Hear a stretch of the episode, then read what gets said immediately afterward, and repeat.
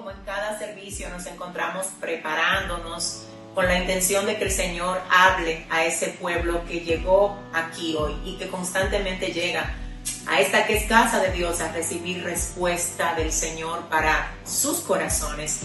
Para nosotros es un alto compromiso que honramos y agradecemos a Dios el hecho de poder tenerlo, de comunicar su palabra, de comunicar su respuesta, de comunicar lo que Él quiere poner en el corazón de toda la gente que abre su oído al mensaje de la palabra de Dios. Así que queremos que sepan que para nosotros aquí en Soplo de Vida, ustedes siempre son bienvenidos. Esta es una casa donde ustedes siempre van a encontrar una respuesta de Dios que tiene la intención de siempre traer salvación, restauración y vida de Dios al corazón de todos los que nos visitan.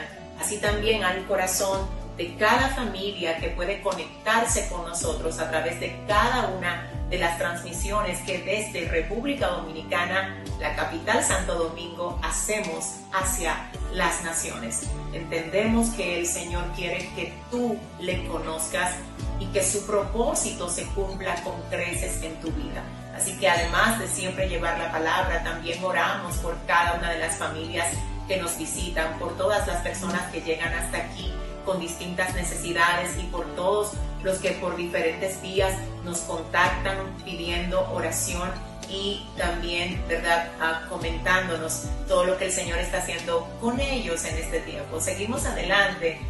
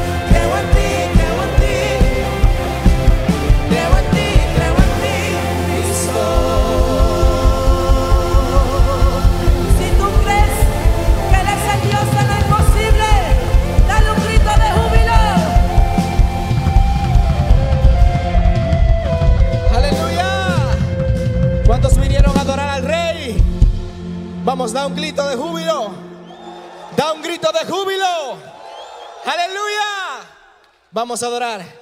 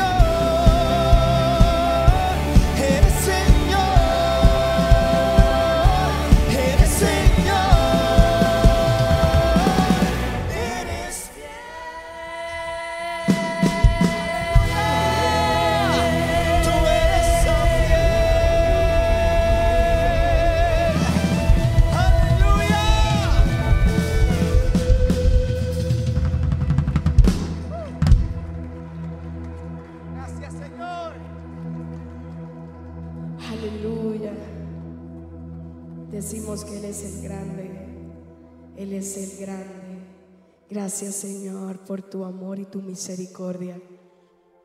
Gracias Espíritu Santo de Dios porque hoy estamos aquí y tenemos una nueva oportunidad para adorarte Señor con libertad, para exaltar tu nombre Espíritu Santo.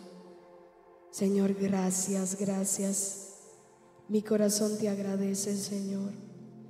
Levanta un clamor delante de su presencia si te sientes agradecido por lo que Él ha hecho en tu vida. Aleluya, porque Él es digno de toda la gloria. Yo nunca me voy a cansar de decir que Él es digno de toda la gloria. Gracias Señor, tú eres digno de toda la gloria Señor. Si hoy estamos aquí, no ha sido por nuestras propias fuerzas Señor, sino porque a ti te ha placido. Oh, porque hay muchos que no pudieron ver el día de hoy Señor. Y una vez más te adoramos, reconociendo que tú eres Dios, reconociendo que tú eres el grande por los siglos de los siglos. Amén y amén. Aleluya. Gracias Señor Jesús.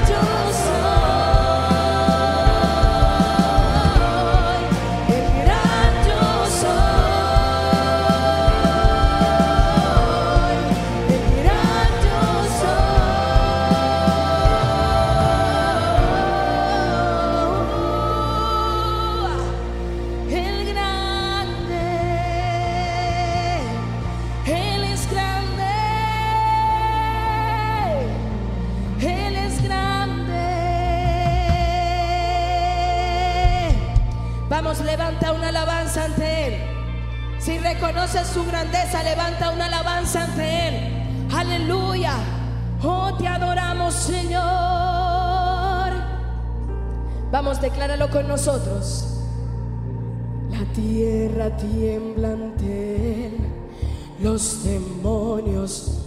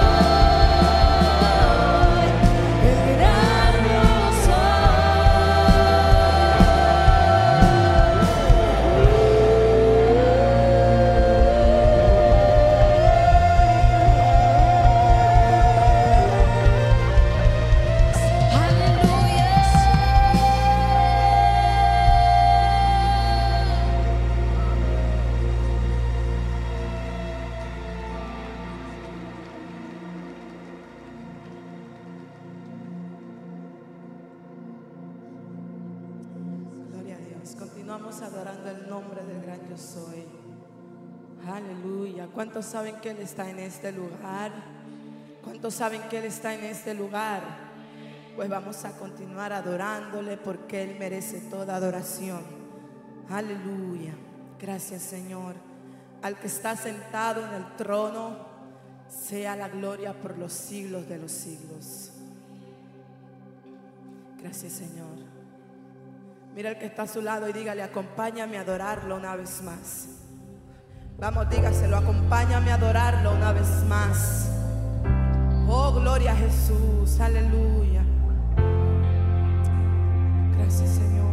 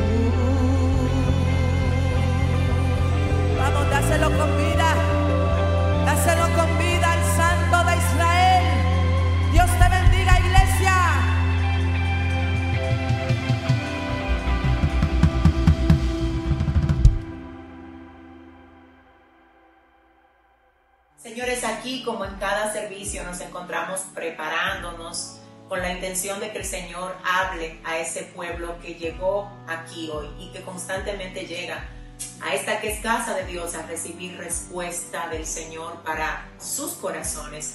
Para nosotros es un alto compromiso que honramos y agradecemos a Dios el hecho de poder tenerlo, de comunicar su palabra, de comunicar su respuesta, de comunicar lo que Él quiere poner en el corazón de toda la gente que abre su oído al mensaje de la palabra de Dios. Así que queremos que sepan que para nosotros aquí en Soplo de Vida, ustedes siempre son bienvenidos. Esta es una casa donde ustedes siempre van a encontrar una respuesta de Dios que tiene la intención de siempre traer salvación, restauración y vida de Dios al corazón de todos los que nos visitan. Así también al corazón de cada familia que puede conectarse con nosotros a través de cada una de las transmisiones que desde República Dominicana, la capital Santo Domingo, hacemos hacia las naciones. Entendemos que el Señor quiere que tú le conozcas y que su propósito se cumpla con creces en tu vida. Así que además de siempre llevar la palabra, también oramos por cada una de las familias que nos visitan, por todas las personas que llegan hasta aquí con distintas necesidades y por todos los que por diferentes vías nos contactan pidiendo oración y también, ¿verdad?, Ah, comentándonos todo lo que el Señor está haciendo con ellos en este tiempo. Seguimos adelante. Dios les bendiga. Bye bye.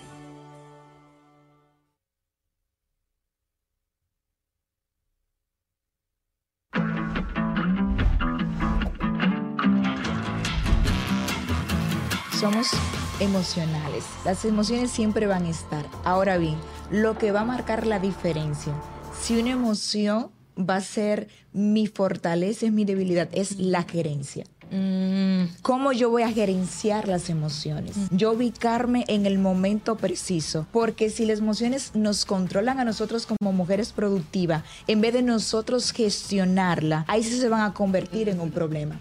Porque al momento de tomar decisiones, nosotras no podemos tomar decisiones por las emociones, sino que lo que debe regir las decisiones que tomamos a nivel empresarial, a nivel familiar, a nivel ministerial, son los principios bíblicos. ¿Hacia dónde yo mandaría una mujer para que busque calma? A orar. Ahora bien, esa mujer no va a durar ni cinco minutos orando si ella no desarrolla un hábito, una disciplina de conectarse con su creador. Entonces, lo primero que tenemos que hacer cuando tenemos una tormenta es recurrir a esos buenos hábitos que ya hemos desarrollado. Tengamos el hábito de que nuestras primeras palabras del día sean de agradecimiento, aunque sepamos que ahorita viene la tormenta del trabajo, viene la tormenta con una situación familiar.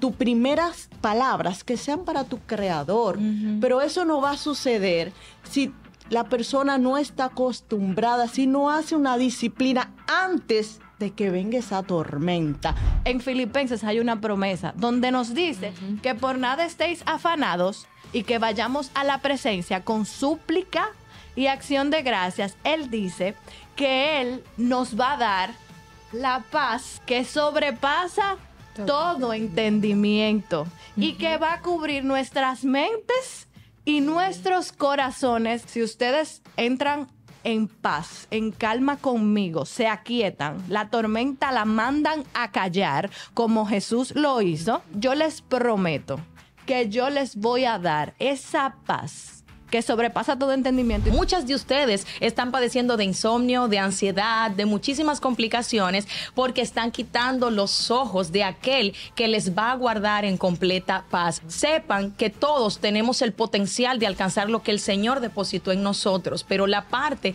de gerenciar nuestras emociones y hacer las cosas conforme a la voluntad de Dios va a depender de nuestra capacidad de administrar esas emociones de una forma saludable y sobre todo de una forma cristiana, porque al final, donde quiera que tú llegues, tú eres una imagen de Jesús y todo lo que tú haces le va a decir al resto de las personas que te están viendo, así es como Jesucristo lo haría en esta situación.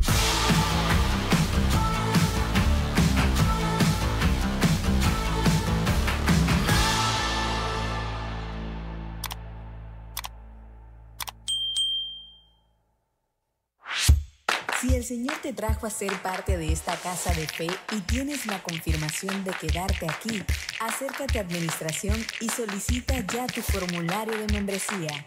Queremos saber de ti. No importa que tú veas que otros se vayan adelante. No importa que tú veas que otros te estén llevando ventaja. No te vuelvas ansioso por eso.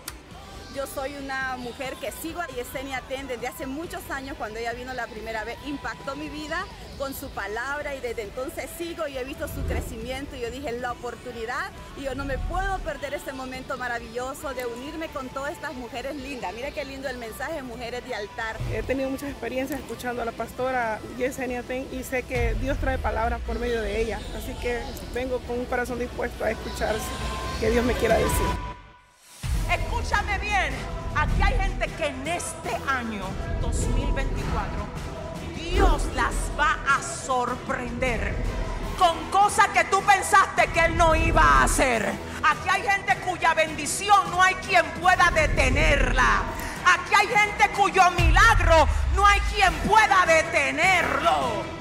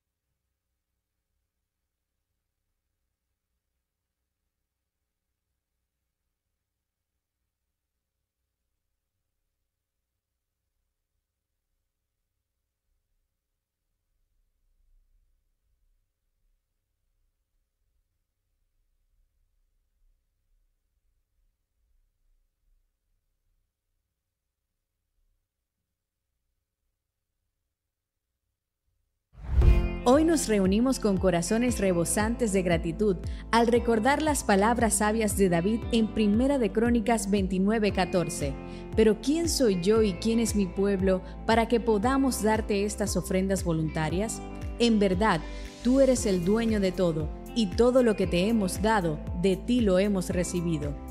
En respuesta a su amor y provisión, reconocemos que todo lo que somos y todo lo que poseemos proviene de la generosidad inagotable de nuestro amado Señor. En respuesta a su amor y provisión, les invitamos a unirnos en un acto de adoración y gratitud a través de nuestro diezmo y nuestras ofrendas voluntarias. Unámonos con alegría y agradecimiento, devolviéndole a Dios lo que Él ya nos ha dado con mano generosa.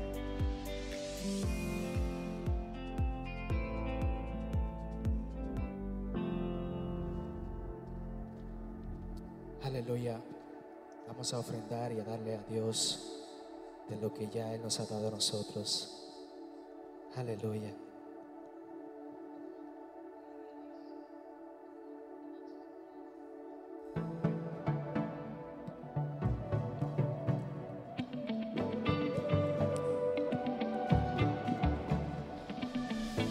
Cuando oscurece y el miedo crece, escucharé tu voz. Mi esperanza y fe se acaba, mi fuerza tú serás. Y cuando creo que no hay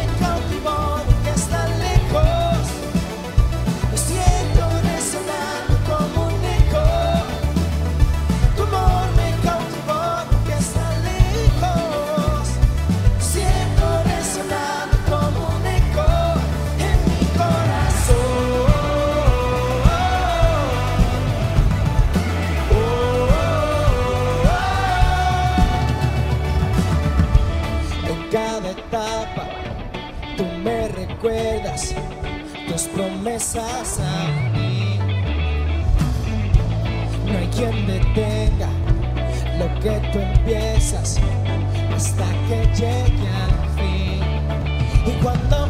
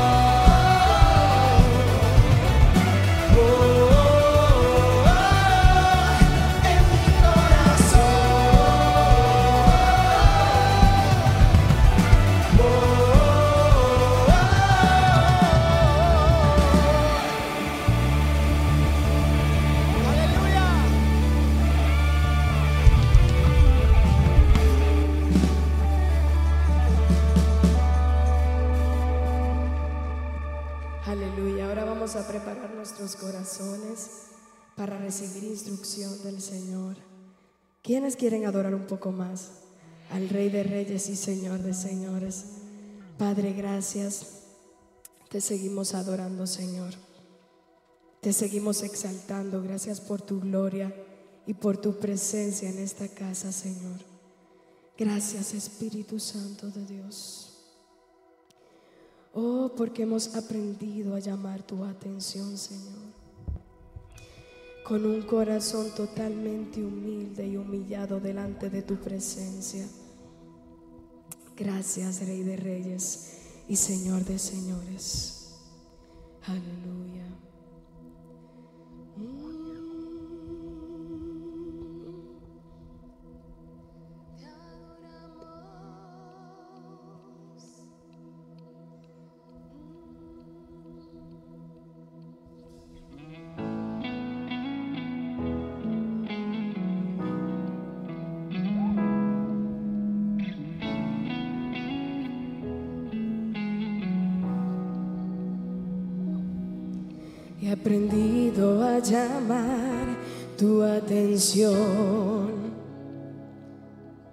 Con un corazón humilde y verdadera adoración. Ahora sé cómo acercarme hacia ti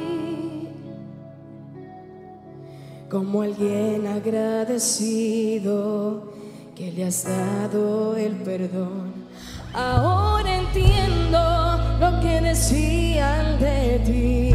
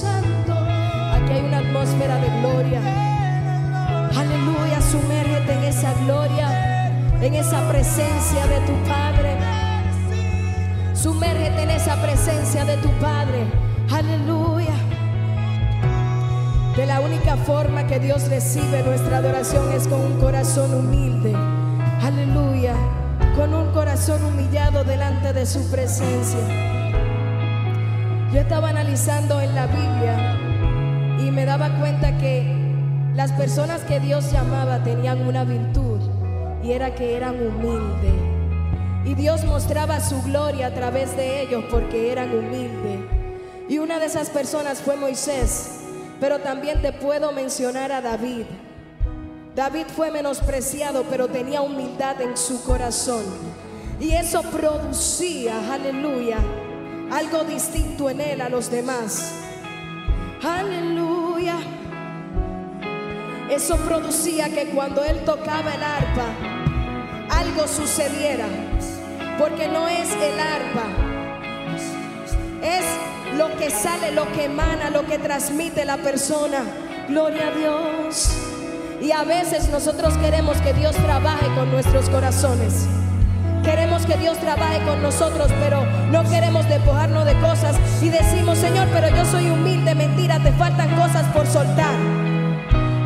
Te faltan cosas por soltar y necesitas ser humilde totalmente para que Él reciba tu adoración genuina. Porque Él busca adoradores que le adoren en espíritu y en verdad. Él busca adoradores íntegros delante de su presencia.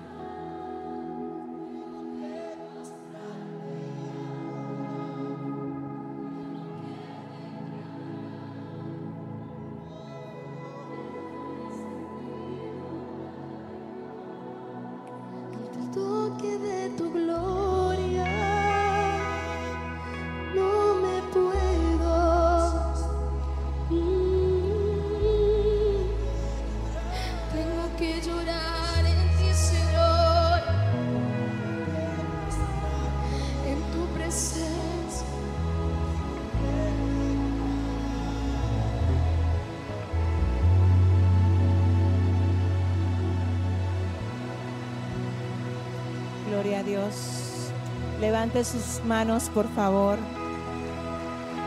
Gracias, Señor. Gracias, Padre. Te adoramos, Señor. Gracias, Cristo amado. Gloria a Dios. Levanta tu mano. Vamos a orar. Padre, gracias. Levanta tu mano. Espíritu Santo de Dios. Mira todo el que ahora mismo tiene su mano arriba, Dios. Esa mano arriba es señal de que te necesitamos. Esa mano en alto, Dios, es una señal de que dependemos de ti, de que hoy necesitamos que nos ministres y nos hables directo al corazón, Señor. Mira todo el que está aquí ahora, Padre. Tú conoces la necesidad que hay en cada uno, Dios. Padre, habla, por favor, ministra. Señor, responde a esas inquietudes que tiene el alma, Padre. A esas interrogantes que a veces nosotros no sabemos cómo darle respuesta. Pero en ti, Señor, en ti, en ti está lo que nuestra alma necesita. Así que ahora, Dios, yo te pido que tú limpies los aires, que tú prepares cada corazón en esta mañana, de modo que todo el que llegó aquí se vaya diferente, Dios, y que tu gloria una vez más se haga palpable en medio de cada uno de nosotros. Señor, sabemos que ante el toque de tu gloria las cosas tienen que cambiar. Así que establecemos tu orden en todo lo que se ha levantado para perturbar, en todo lo que se ha levantado para desenfocarnos de lo que tú quieres, Señor, que miremos, que hagamos, Dios.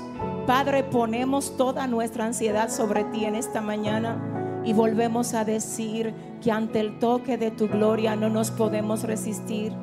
Aleluya. Ante el toque de tu gloria,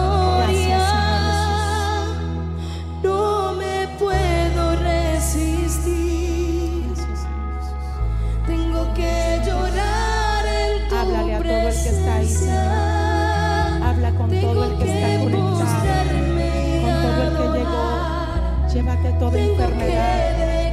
Llévate toda carga, Dios. Dios mío, fortalece, levanta, restaura, Padre.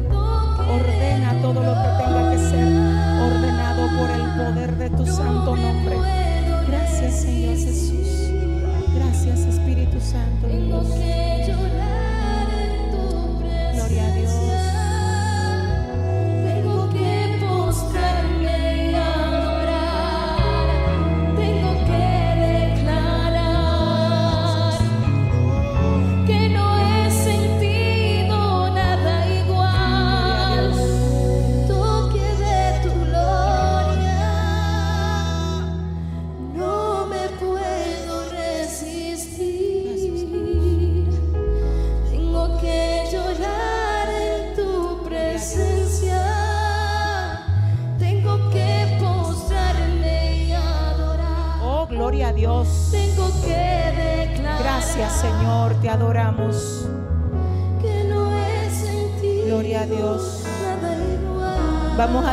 Solo las voces. Vamos al contar de tres. Solo las voces, por favor. Un, dos, tres. Ante el toque de tu gloria.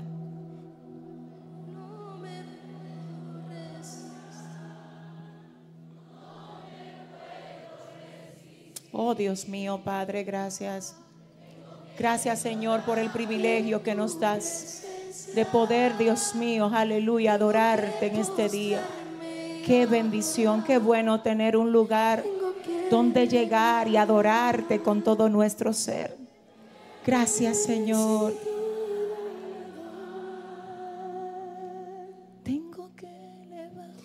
Tengo que elevar mi canto cuando siento el fuego santo. Tengo que darte la gloria cuando tu poder. Tengo que decirle al mundo que no existe nadie como tú. Amén. Dele fuerte el aplauso al Señor. Wow, gloria a Dios. Qué bueno estar aquí. Salude a su hermano. Dígale Dios te bendiga. Bienvenido a la casa del Señor. Qué bueno verte. Gloria a Dios.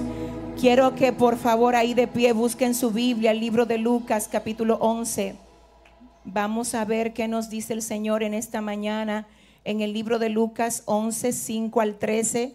Y si es la primera vez que usted está aquí con nosotros, siéntase en casa. Es una bendición tenerle aquí. Que Dios bendiga su vida, que Dios bendiga también a todos los que están conectados con nosotros desde diferentes lugares. Gracias por ser parte desde donde estés. Oramos para que Dios use este tiempo para edificar tu corazón y traer la respuesta a tu espíritu que necesitas recibir en el día de hoy. Que Dios bendiga la casa, que Dios bendiga a cada uno de los que están aquí. ¿Cuántos están listos para escuchar voz de Dios en esta mañana? Lucas 11, 5 al 13. Si lo tienes, me lo confirmas con un amén. Leemos en el nombre del Padre, del Hijo y el Espíritu Santo. También les dijo, ¿quién de ustedes que tenga un amigo va a verlo a medianoche y le dice, amigo, préstame tres panes porque un amigo mío ha venido a visitarme y no tengo nada que ofrecerle? Aquel responderá desde adentro y dirá, no me molestes, la puerta ya está cerrada y mis niños están en la cama conmigo. No puedo levantarme para dártelos. Yo les digo que aunque no se levante a dárselo por ser su amigo, sí se levantará por su insistencia y le dará todo. ¿Cuánto le dará? Todo lo que necesite. Así que pidan y se les dará, busquen y, es- y encontrarán, llamen y se les abrirá. Porque todo aquel que pide, recibe, y el que busca, encuentra, y al que llama, se le abre. ¿Quién de ustedes, si su hijo le pide pan, le da una piedra? O si le pide un pescado, en lugar del pescado le da una serpiente? O si le pide un huevo, le da un escorpión. Pues si ustedes, que son malos, saben dar cosas buenas a sus hijos, cuánto más el Padre Celestial dará el Espíritu Santo a quienes se lo pidan. Dios mío, gracias por tu presencia y por tu palabra. Estoy en tus manos. Habla Dios conforme a como tú has querido hacerlo, Señor. Y a ti, solo a ti, te vamos a dar toda gloria y toda honra. En el nombre de Jesús, amén. Pueden sentarse. Voy a ministrar en esta mañana bajo el tema cómo orar para que tus peticiones sean contestadas. Cómo orar para que tus peticiones sean contestadas. Si usted ya tiene algún tipo de experiencia en dirección a lo que tiene que ver con el resultado de la oración, entonces usted debe estar de acuerdo conmigo cuando decimos que la oración es lo más poderoso que nosotros tenemos como arma. La oración es tener una conversación con el Rey de Reyes y el Señor de Señores. La oración no es un acto de religión, no es una liturgia, no es un diálogo muerto, es una conversación de poder, de autoridad que tiene legalidad en el mundo espiritual. De hecho, en una ocasión alguien dijo que la gente que verdaderamente gobierna la tierra no son los presidentes, son los que oran. Así que la oración tiene poder y de una manera tan tremenda que el enemigo conoce el poder que tiene y por eso la ataca.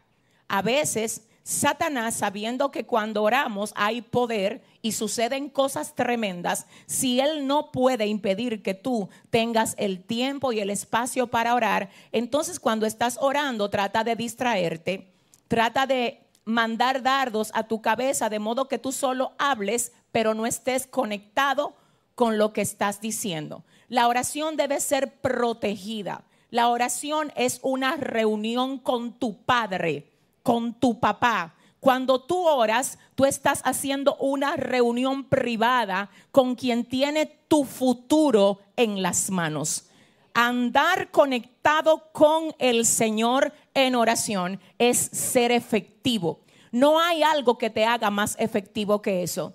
Te tengo que decir que cuando tú llegas a conectarte profundamente con el Señor por medio de la oración, tú no vas a estar dando golpes al aire.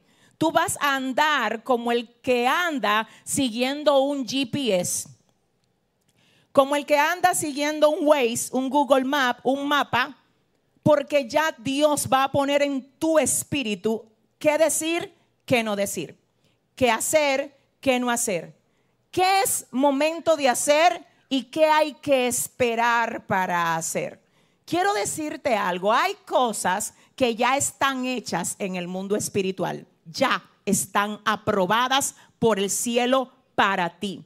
Quiero que lo oigas. Hay cosas que ya están aprobadas para ti, que no las has visto y no es porque no es tiempo de verla. No, no es que, que no ha llegado el tiempo de que yo lo vea, ya llegó el tiempo, ya llegó, pero falta que se haga una demanda espiritual, que haya una guerra en los aires. De modo que tú, usando las armas que el Señor te entregó, le arrebates todo lo que es tuyo al opositor. Amén. Escuche lo que le voy a decir. Pablo en una ocasión le habló a los de Tesalónica y les dijo, yo quise ir a verlos, nadie se me distraiga. Pablo hablando a la iglesia de Tesalónica le dijo, yo quise ir a, verlos, pero no pude ir a verlos porque Satanás me lo impidió. Oiga, léalo. Primera de Tesalonicenses 2.18, si no me falla la memoria. Primera de Tesalonicenses 2.18, Pablo dice, yo quise ir a verlos, pero no pude llegar a verlos porque Satanás me lo impidió. Esto está fuerte, porque hablar de Pablo no es hablar de cualquiera. Hablar de Pablo no es hablar de un cristiano inestable que anda en pecado, que las oraciones no se le, no se le conceden porque no sabe cómo pedir. No, no, no, estamos hablando de Pablo. Estamos hablando del gran apóstol del Nuevo Testamento. Estamos hablando de aquel que escribió más del 40% del Nuevo Testamento. A él Satanás se lo impidió. Imagínese usted si eso es a él, literalmente Satanás bloqueándole cosas. ¿Qué usted cree que va a pasar con nosotros? Y claro, no es que Dios tenga sesión de personas, es que te estoy diciendo que el mundo espiritual tiene rangos tiene rangos. Y hay rangos de demonios que no pudieron acabar contigo antes. Y por causa de eso, un nuevo nivel de gloria en Dios trae un nuevo nivel de desafío espiritual para el cual tú también te vas a tener que elevar. Así que yo quiero que tú le digas ahora mismo al que te queda al lado, elévate a lo próximo. Dile, elévate a lo próximo. En esta mañana yo le pido al Espíritu Santo que todo lo que Satanás pueda tener bloqueado, que es tuyo, y que le llegó la hora de que a ti se te entregue, que en el nombre de Jesús tú lo recibas con los intereses. Escuche lo que dice la palabra en el libro de Daniel. Dice que desde que Daniel dispuso su corazón para orar, el Señor le respondió. Pero el príncipe de Persia se le opuso un demonio, un principado se le opuso. Hay demonios oponiéndose a la salvación de tu casa. ¿Quién va a ir a echar ese pleito? Hay demonios oponiéndose a la sanidad física que tú necesitas tener para poder servir a Dios en toda la dimensión y en toda la expresión de tu vitalidad. ¿Quién se le va a oponer? Dios mío, siento a Dios. Hay espíritus inmundos oponiéndose a la paz de tu casa. ¿Quién se va a levantar? Dice la Biblia, y busqué entre ellos a uno. Yo busqué a uno que hiciese vallado a favor de la tierra para que yo no la destruyese y no lo hallé. Que se sepa algo. Hay gente que de un tiempo para acá han sentido una opresión mayor a la que nunca antes. ¿Tú sabes lo que hace el enemigo cuando está a punto de rendirse? Que hace que tú te rindas. A ver, cuando Él ya está a punto de cansarse, Él busca cansarte a ti. Y una de las formas como Él quiere hacer que tú te canses es haciendo que todo lo que tú estás viendo sea contrario a lo que Dios te dijo que va a hacer. Por eso cuando tú estás viendo lo contrario, comienza a celebrar. Porque la evidencia de que Dios está muy próximo a hacer lo que dijo que va a hacer es que todo comienza a parecer como que está al revés. Yo quiero que tú le digas ahora al que te queda al lado, prepárate para lo que Dios va a hacer. Dile, prepárate para lo que Dios va a hacer. Ahora, esto no es para que todo el mundo diga amén. Porque yo le tengo también que decir a usted que hay espíritus que ciertamente tienen estancadas ciertas bendiciones y lo tienen estancado, escuche como ilegalmente. En ese sentido, solamente se necesita una persona que legalmente le haga la contraparte en el mundo espiritual. Escuche el término prioritario aquí. Legalmente, porque un ilegal está haciendo la guerra. Entonces, si hay un ilegal, que es el espíritu inmundo, se necesita uno que esté legal, que ande en la línea que Dios quiere que ande, para decirle a Satanás, tú no tienes parte ni suerte con lo mío. Pero una persona ilegal, porque quiere vivir doble vida, porque solamente quiere buscar a Dios para que Dios le conceda sus deseos. Teniendo un Dios tipo varita mágica, yo no estoy hablando de eso. Te estoy hablando de gente que se conocen en el mundo espiritual porque así como tú lo ves en público, son en privado porque no tienen una doble vida, porque son gente de una sola pieza. Si ellos llegaron aquí, que le den la gloria al Señor. Ellos, ellos, ellos, mi alma adora, ellos son personas que están autorizadas por el Señor para entrar y decirle en el mundo espiritual al enemigo, vas a tener que soltar lo que Dios tiene para mí en este tiempo. Deja el miedo y reclama lo tuyo. Deja la intimidación que te tiene en las tinieblas y reclama lo tuyo. Le voy a profetizar a más de 10 de los que llegaron aquí. Reclama lo tuyo. Tú le pagaste el precio a Dios. Dice el Señor, llegó la hora. Porque Dios no es injusto para dejar, aleluya, de recompensar a aquellos que lo buscan insistentemente. Dice la palabra, sométanse a Dios resistan al diablo y de vosotros huirá. Oiga que, oiga qué fórmula. Primero, sométanse. La gente habla de resistan. Yo no puedo resistir si primero no me someto.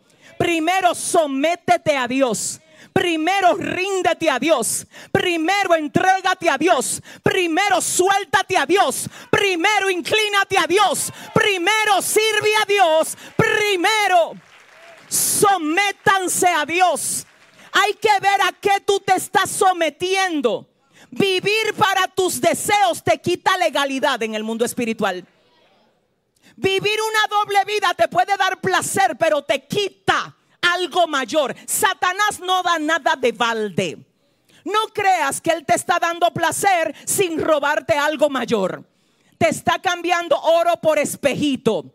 Te está diciendo, toma un momento de placer y yo te robo la esencia. Yo te quito la gloria y legalmente estanco lo que tú tienes que recibir en este tiempo.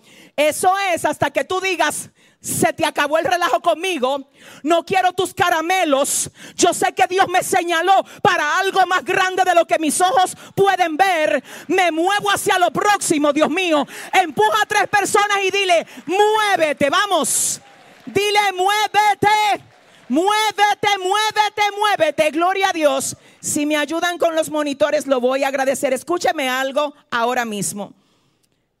Sométanse a Dios resistan al diablo.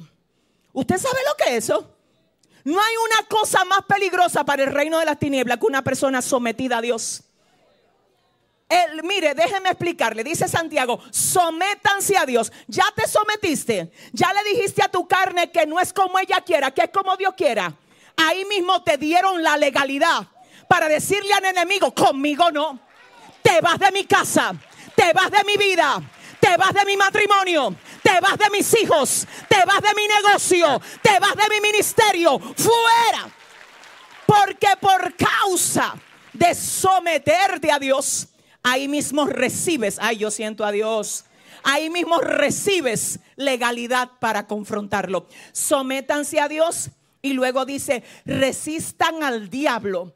El término griego es, oiga lo que dice el término griego, contradíganlo. El término en el original resistan es amdestami y literalmente se traduce como uno que contradice. Contradícelo. Tú no vas a avanzar en el nombre de Jesús. Dios me va a llevar donde Él dijo que me va a llevar. Te vas a quedar enfermo. Mentira, diablo, cancelo eso. Por la sangre de Cristo yo soy sana. Por su llaga yo fui curado. Escúchame bien. Es contradecirlo. No es creerle. Tú sabes algo. Hay gente que ya se ha sometido a Dios, pero le cree a lo que el enemigo dice. Y te voy a decir por qué canales lo dice. Lo dice por medio de bocas de gente que tú tienes cerca. Lo dice a través de reportes que no se parecen a la promesa que Dios trazó para tu vida. Lo dice por diferentes vías y tú le estás creyendo. Cuidado, perdóname, pero espérate, que hay un reporte al que tú no le puedes creer. Tus hijos van a ser siempre unos rebeldes. A ese reporte yo no le creo. Tu esposo nunca se va a convertir, no le creo a ese reporte. O ese, ese, esa enfermedad no tiene cura, no le creo a ese informe. Hay un informe que usted tiene que cancelar. Ay, ay, ay, ay, ay, ay, ay. Si no se parece, si no se parece, si no se parece a lo que Dios dijo, cancélalo. No lo recibas. Por favor, escúchame. Aprende a contradecir aún a ti mismo, cuando la carne tuya se quiera aliar a los dardos del enemigo, tú estás, tú no vas a avanzar, me voy a deprimir por eso, es verdad, nadie me quiere, contradícelo. Tú eres amado, tú eres amada, no importa quién no te esté valorando. A veces el problema no lo tienes tú, lo tiene la gente que no entiende el valor que Dios ha puesto en ti. Si ese es el aplauso, vamos, dile al que te queda al lado, te dije que lo contradigas. Sométanse a Dios. Ay, ay, ay resistan al diablo y de vosotros huirá. Dios mío, ayúdame. Hay alguien aquí a quien Dios en esta mañana le está diciendo, el enemigo te está preocupando con algo que no va a pasar. Te trajo una ansiedad por adelantado y te tiene turbado con algo que no va a ser así. Dios le va a dar un giro a esa situación. Y le estoy hablando a una persona que le está creyendo a un reporte que vino directo del infierno a robarte la paz. Cancelo eso y profetizo que la paz de Dios que sobrepasa todo entendimiento, llama, llena tu corazón ahora. Hay cosas que no van a pasar, pero ya el enemigo las armó para robarte la paz. Contradice al enemigo. Sométanse a Dios, resistan al diablo y de vosotros él va a huir. Pero cuando tú lo resistas, es contradiciéndolo. Es lo mismo que hizo Jesús en um, capítulo 4 de Mateo, capítulo 4 de Lucas, luego de ayunar 40 días y 40 noches en el desierto. Déjame decirte algo, escucha lo que te voy a decir. La gente que se siente a veces decepcionada porque dice, pero yo estoy ayunando, orando y todo lo que dicen que hagan, yo lo hago y cada vez que hay servicio yo estoy ahí y siempre oro y siempre, pero yo estoy viendo una guerra. Déjame aclararte algo, mi vida. Tú sabes algo, mira, el ayuno y la oración no solo atraen ángeles, atraen demonios.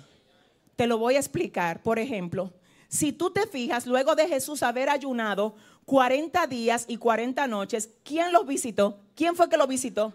Satanás. Porque el ayuno y la oración no solo traen ángeles a ti, traen demonios que vienen a probar qué tan efectivo fue lo que tú hiciste.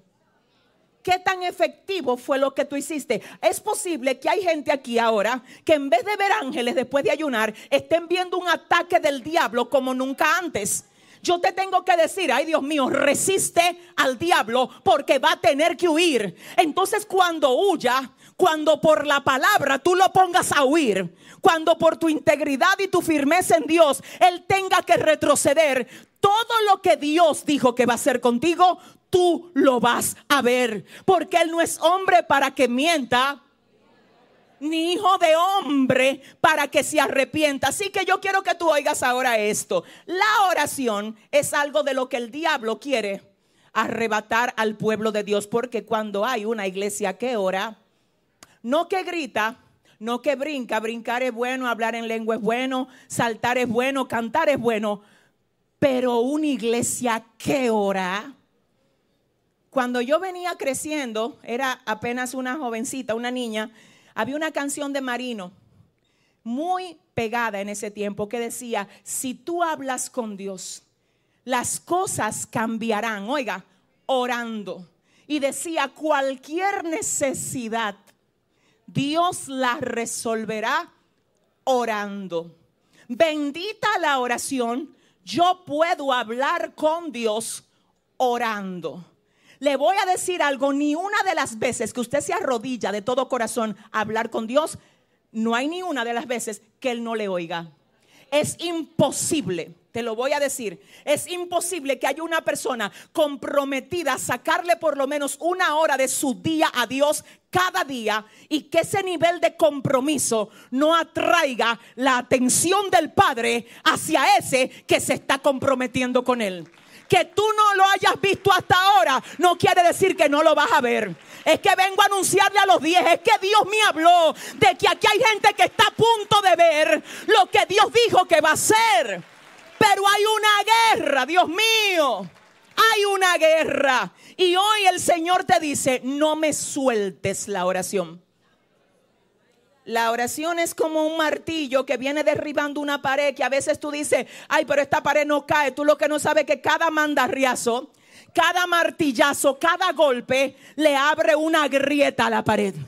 Y si tú dices, yo no veo que cae y sueltas el martillo y dejas de darle precisamente con tres más, con dos, algunos con uno más, iba a caer. Pero porque el enemigo te dijo, fue de balde, el Señor no te oye, nada cambia, nada va a pasar. Hay unos de repente de Dios que se aproximan por ahí. No tiene que parecerse, Dios le va a dar un giro.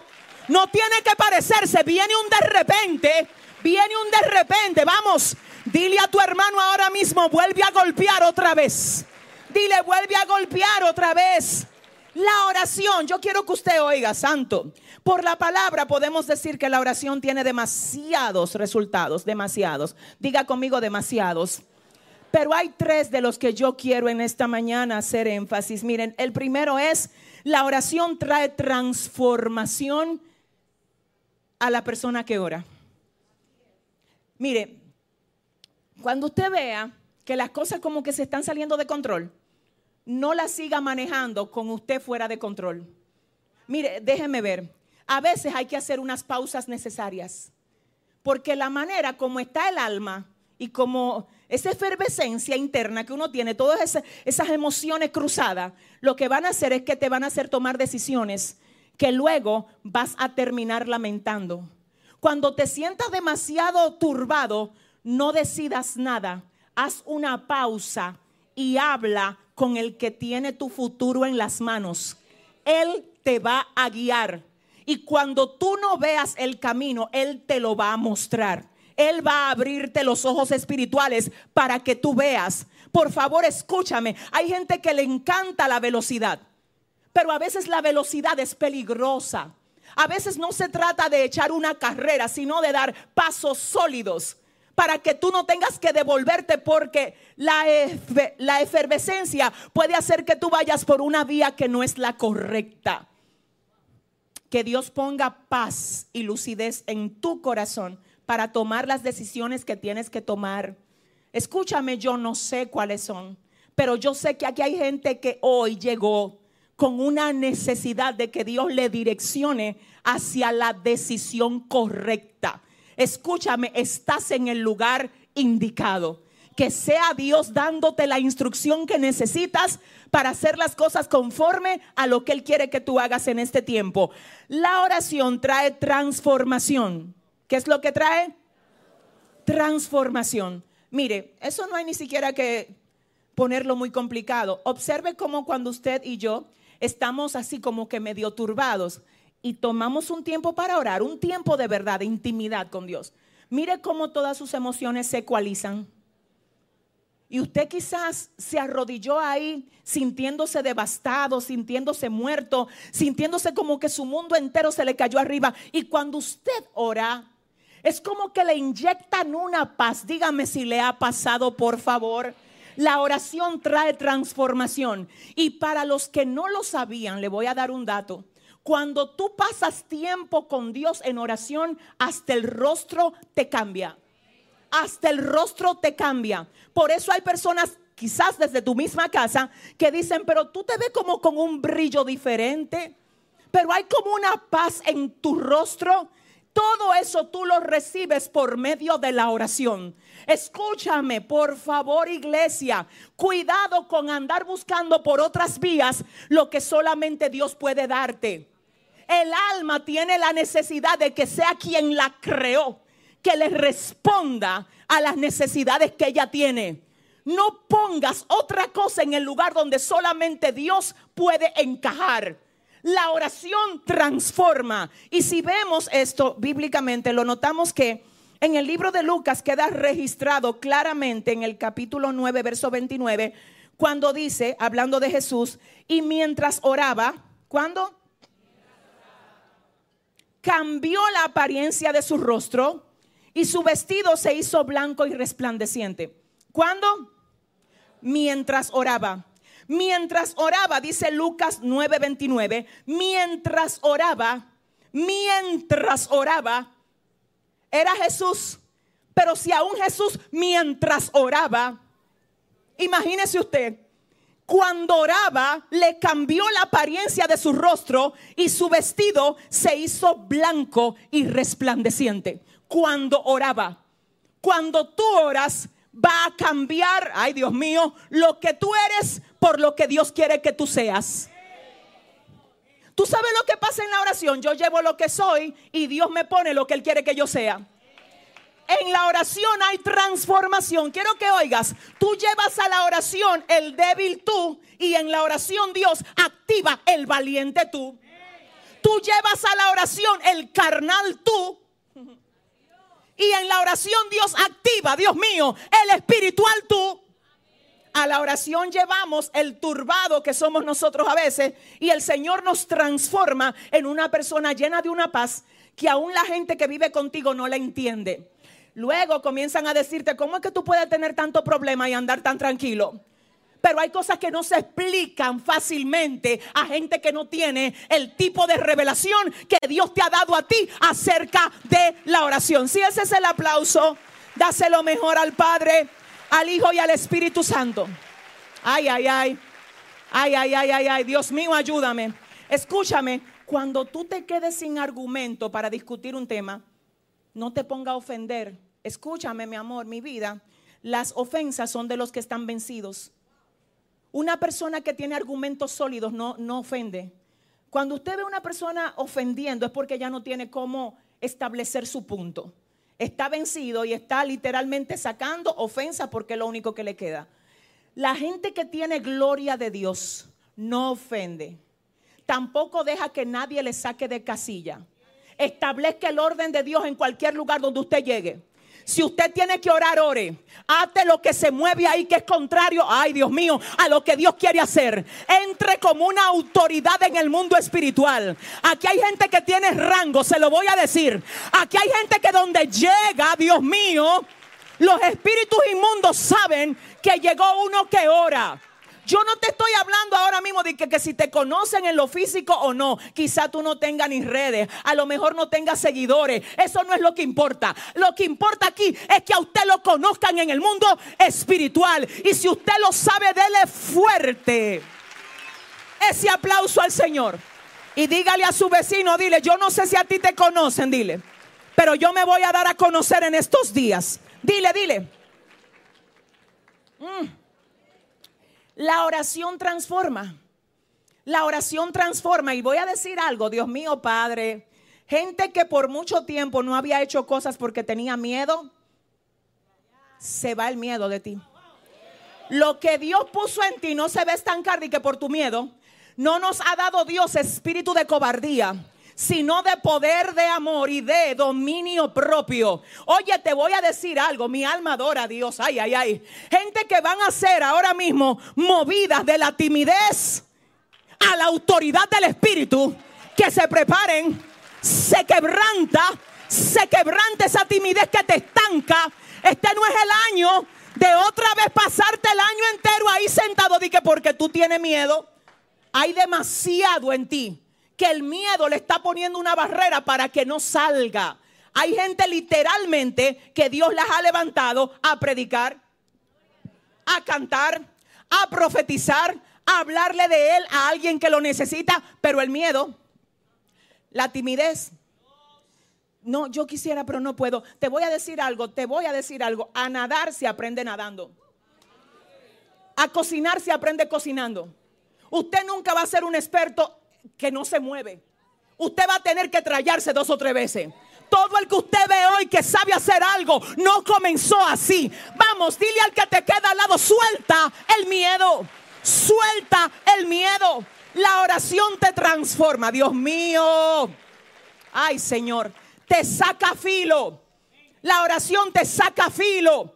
Hay gente que está discutiendo demasiado porque le falta filo. La gente con filo no discute. Establece. La gente con filo no habla mucho. Camina, habla y cuando habla una sola palabra vale más que un discurso completo. Diga conmigo filo. Si se embotara el hierro, dice el libro de Eclesiastés capítulo 10, verso 10, si se embotara el hierro y su filo no fuere amolado, hay que añadir entonces más fuerza. Pero la sabiduría es provechosa para dirigir. Cuando usted no tiene filo, entonces usted está tratando de lograr por fuerza lo que se supone que logre con filo.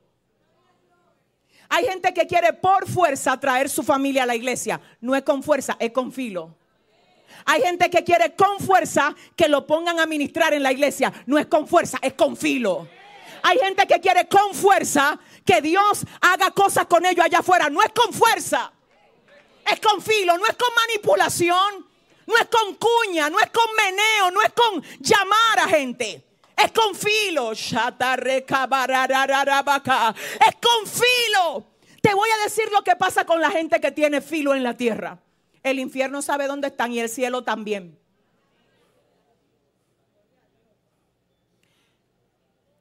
No es verdad que Dios va a ver cómo tú lo buscas en medio de toda la situación que tú tienes.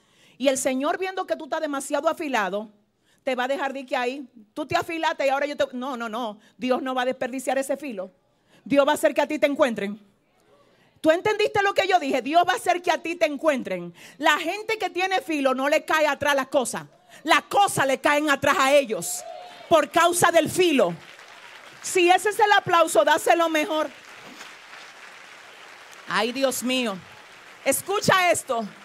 A mí me gusta mucho mencionar este ejemplo porque me parece que es demasiado puntual y uno que ninguno de nosotros deberíamos olvidar. Cuando David es mencionado en el palacio, en el palacio de Saúl, dice la Biblia que uno de los servidores de Saúl es quien recomienda a David y dice la siguiente cosa acerca de David. Yo conozco uno que es prudente, es hermoso, sabio en sus palabras, sabe tocar, Dios está con él. La palabra sabe tocar me llama demasiado la atención porque es que David no lo estaban invitando, él no tenía una agenda para estar tocando, no era un tocador de arpa internacional, era en el patio que tocaba. Pero mientras tocaba, Dios estaba con él. Él le echaba aceite a su lámpara. Él escribía salmos. Dios con él en el patio, en el patio. Pero con el filo del patio lo tuvieron que traer al palacio. Escúchame bien, Dios mío. No tenía Facebook, no tenía TikTok, no tenía Twitter, no tenía Instagram. Pero la justicia de Dios,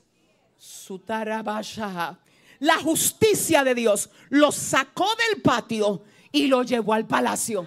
Él nunca fue a decirle, yo sé tocar por si me necesitan. Dios lo sacó del patio y lo llevó al palacio. Cuando llega la hora de Dios moverte a ti, no hay manera Escúchame bien, no hay forma de que un mortal en la tierra pueda impedir que tu promoción se ejecute cuando llega la hora de su manifestación.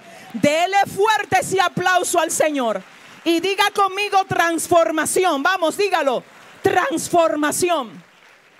Te voy a decir algo. Usted vaya directo donde el Señor y dígale, Señor, tengo una situación y necesito que eso sea quebrantado en mí. Hay algo en mí que debo renunciar a eso y me está costando. Por favor, escúchame, Dios no te va a acusar a ti, porque todas tus debilidades ya Él la conoce. Él quiere oírte. Y te voy a decir algo, aquí hay gente que está visitando la iglesia y qué bien, pero tú tienes ya más de un año viniendo aquí y Dios dice, ahora quiero moverte a otra cosa. Pero tú estás visitando la iglesia y todavía no has dejado que Dios haga en ti lo que Él quiere hacer contigo. Le estoy hablando a un hombre que llegó aquí hoy, esposo de una mujer de esta iglesia, no sé quién sea, pero Dios me está diciendo que ella ora por ti. Y te está diciendo a ti, tú me conoces porque te he hablado directo al corazón. Y te vengo a decir en esta mañana, llegó tu hora de que tú y yo arreglemos cuenta, porque desde el vientre de tu madre te marqué para mí, dice el Señor. Y le voy a hablar ahora a la iglesia completa y quiero que usted me oiga. A Dios no le tenga miedo para explicarle y hablarle acerca de cómo usted se siente. Él es tu padre. A Dios se le habla como padre.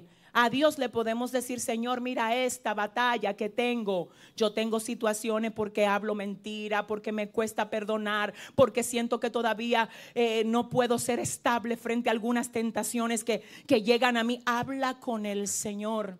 Habla con él. Cuando el ángel le preguntó a Jacob, ¿cómo te llamas? Jacob le dijo, yo me llamo Jacob. Y el ángel sabía cómo se llamaba.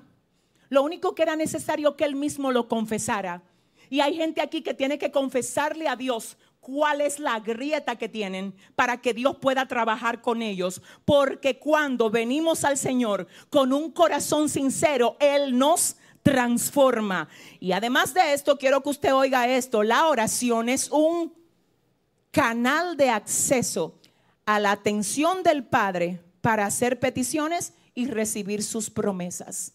Además de que la oración te transforma, te sana, trabaja con tu interior, de modo que tú puedas ser renovado por medio de la oración. Lo número dos que hace la oración, número dos, es que es un canal de acceso para recibir las promesas de Dios. Un canal de acceso para recibir promesas de Dios. Qué fuerte. Un canal de acceso para yo hablar con Dios acerca de lo que su palabra promete para mí. Filipenses 4, 6 al 7 dice, por nada estén afanosos, sino sean conocidas vuestras peticiones delante de Dios en toda oración y ruego, con acción de gracias y la paz de Dios, que sobrepasa todo entendimiento. ¿Qué va a hacer? Guardará vuestros corazones y vuestros pensamientos en Cristo Jesús. Pero observemos la primera parte del verso 6 que dice, por nada estén afanosos. Cuando vamos a ver el término afanoso en el griego, literalmente significa ansiosos, apurados y acongojados. El Señor dice, por nada estén ansiosos, apurados ni acongojados. Por nada. Ahora bien, eso suena como tan poco realista, ¿verdad? Si uno lo ve humanamente. Porque imagínese usted, usted debe dos meses de renta, no ha pagado el colegio, no tiene trabajo, le van a quitar el vehículo, tiene un lío en su casa, sus hijos están rebeldes y viene la Biblia y te dice, comienzas a sentir como un quitecito, como que te duele. Vas al médico, te hacen los análisis y te dicen, mm, eso hay que hacerle una biopsia. Y viene la Biblia y te dice, por nada estés afanoso. Vienen y te mandan una carta del banco y te dicen, eh, si no paga la hipoteca, le vamos a tener que pedir la casa. Pero la Biblia dice, no quiero que te apures, no quiero que te acongojes, no quiero que te afanes por nada. Yo solamente quiero una cosa, dice el Señor. Es una sola que quiero. Señor, ¿viste la biopsia? Una sola quiero. ¿Viste la carta del banco? Sí, yo la vi, pero quiero una sola cosa de ti. ¿Viste lo rebelde que está mi marido, mi mujer? ¿Viste cómo ya me mandó la carta de divorcio? Una cosa que quiero, que tú ores, que tú vengas a hablar conmigo. Es una sola cosa que quiero, es que venga y hable conmigo. Ay, por favor, iglesia. Ay, ay, ay, ay, ay. Quiero una cosa, vamos a ver. Escúchame, por favor, mi amor. Si la Biblia dice, si no sean conocidas nuestras peticiones, ¿dónde? Delante del Señor, con toda oración y ruego. Hay gente que va primero al muro de Instagram antes que a la presencia de Dios. Hay gente que quiere hacer una, a ver, como si fuera una cobertura de que son espirituales, como ponerse una careta de que son espirituales. Pueblo orando, orando por mi salud. ¿Quién te dijo que eso, es que, eso no es lo que la Biblia manda? No es pueblo orando, es tú orando. No es pueblo ore, es usted ore. Porque hay gente que quiere que todo el mundo ore por ellos y ellos no oran nunca por ellos mismos. Entonces no es pueblo ore, no es mundo ore, no es líderes oren. Todo eso se puede hacer, pero la pregunta es, ¿ya tú oraste? Te voy a decir algo, escúchame bien, tu voz se tiene que dar a conocer en el mundo espiritual. Yo no sé si ustedes recuerdan que una vez le conté que cuando estábamos en San Francisco de Macorís, en un lugar llamado Vista al Valle, en San Francisco de Macorís, en un servicio de oración que se hacía mucho antes, antes eh, un caballero viene donde mí me dice, pastora, yo quiero que usted por favor ore por mí.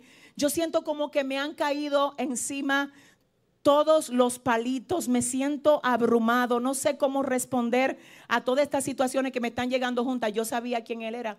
Era un diácono, un hombre de Dios que se encerraba en la iglesia a orar y duraba hasta tres días encerrado ahí, hasta que puso un negocio, cosa buena, pero hay que saber cómo manejar las bendiciones para que las bendiciones no te manejen a ti. El hombre comenzó a faltar y a menguar en su relación con Dios y comenzaron situaciones a llegar para las que ya él no estaba respondiendo exactamente igual. Y un día va donde mí y me dice, yo quiero que usted ore por mí. Yo, sabiendo quién era, oro por él y digo, Dios mío, por favor dime, ¿qué tú tienes que decirle a él? ¿Hay algo, Padre, que tú quieras que yo le diga? Y el Señor me dijo, dile que su voz ya no se escucha. Dile que extraño su voz. Dile que extraño su voz. ¿Tú sabes lo que es eso? Que un negocio te enmudezca en el mundo espiritual para ponerte a hablar mucho en el mundo físico. Y mientras tú estás quizá llenando una cartera, se está vaciando tu alma. Equilibrio. Dios quiere que tú, mira, que te vaya bien en todos tus proyectos. Dios quiere bendecirte en todo. Por favor, no me malinterpretes. Dios quiere que tú seas próspero en todo. Dice la Biblia, no soy yo. Dice que eso es lo que Juan pide para el anciano gallo, que tú seas prosperado en todo, así como prospera tu alma. Lo que pasa es que las cosas temporales no se pueden quedar contigo. Escúchame bien, porque de qué le vale al hombre si gana el mundo y se le pierde el alma. Hay gente que está demasiada inclinada hacia lo que perece. Escucha lo que dice la palabra en Isaías, que el Señor dijo, heme aquí, envíame a mí. El Señor anda buscando gente en este tiempo que le digan, heme aquí, envíame a mí. Pero la gente cree que heme aquí, envíame a mí es ir para los campos a ser misionero.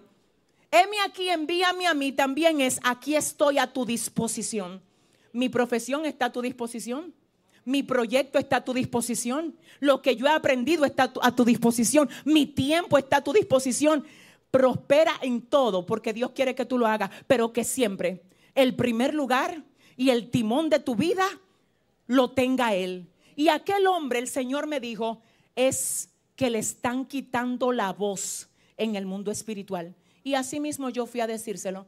Y ese hombre llorando dijo, es verdad, yo tengo semanas que ya no saco tiempo para orar. Y te voy a decir algo.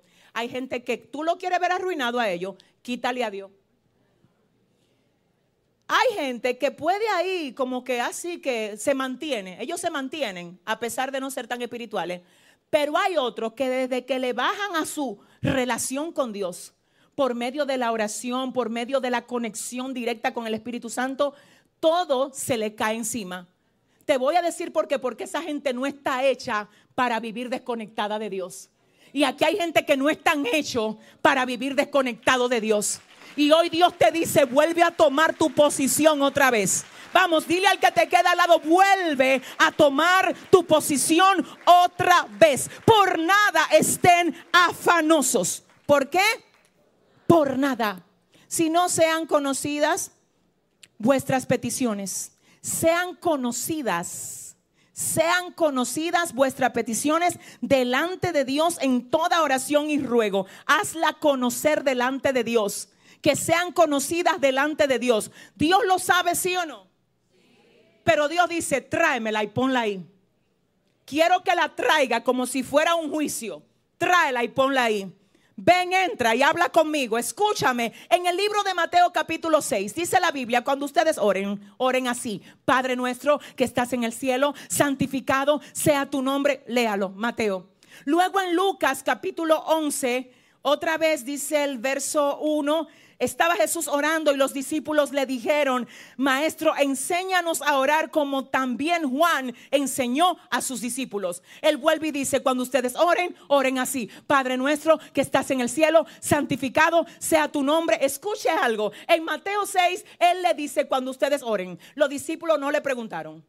Él dice, cuando ustedes oren, no sean como los hipócritas, no repitan, no anden haciendo alarde de... No, tránquense en su habitación. Mateo 6.